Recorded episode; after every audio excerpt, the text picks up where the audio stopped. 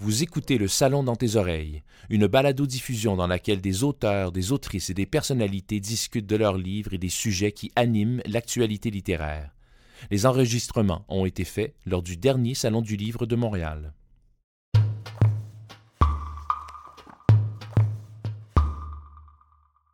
Et quand il entre dans la chambre, il entend Merci pour votre dernière visite. Mais madame, vous étiez sur votre départ, je n'ai pas pu vous vous saluez que de loin.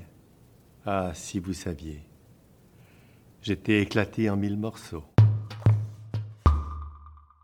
Ce livre présente 24 conversations qui se sont tenues spontanément entre une personne en fin de vie, très malade, quelquefois tout en fin de vie, et un bénévole ou un soignant.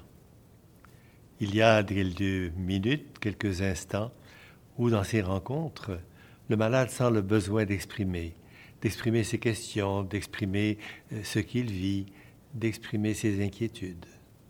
Et le malade euh, est heureux d'avoir l'oreille attentive d'un bénévole ou d'un soignant qui lui donne un espace où il redevient lui-même. Le mouvement Albatros est un mouvement québécois qui, depuis 33 ans, forme des bénévoles qui vont accompagner des personnes en fin de vie. Et ces bénévoles ont droit à une formation de 36 heures, ce qui veut les aider puissamment à comprendre le paysage bizarre de ce monde de la fin de vie qu'on comprend mal. Et après ces 36 heures de formation, eh bien, ils vont rencontrer et suivre des patients qui en ont fait la demande. Mais ils n'ont jamais vécu des conversations et des échanges. Ils se demandent comment ça va se passer. Il se demande ce que cela contient, comment faire, quelles attitudes avoir. Le fait de pouvoir obtenir un livre dans lequel on vit et on écoute une conversation entre deux personnes, voilà que ça ouvre des fenêtres. Certainement, ce qui m'a le plus inspiré, c'est les quelques 4 ou 500 ou 600 malades euh, qui sont euh, décédés dans un environnement proche de moi, puisque je suis médecin de soins palliatifs. Les malades sont des professeurs d'humanité extraordinaires.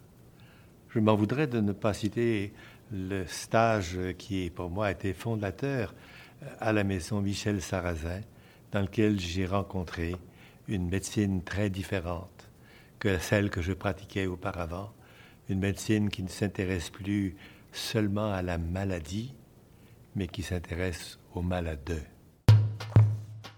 Plusieurs euh, ont été très déterminantes.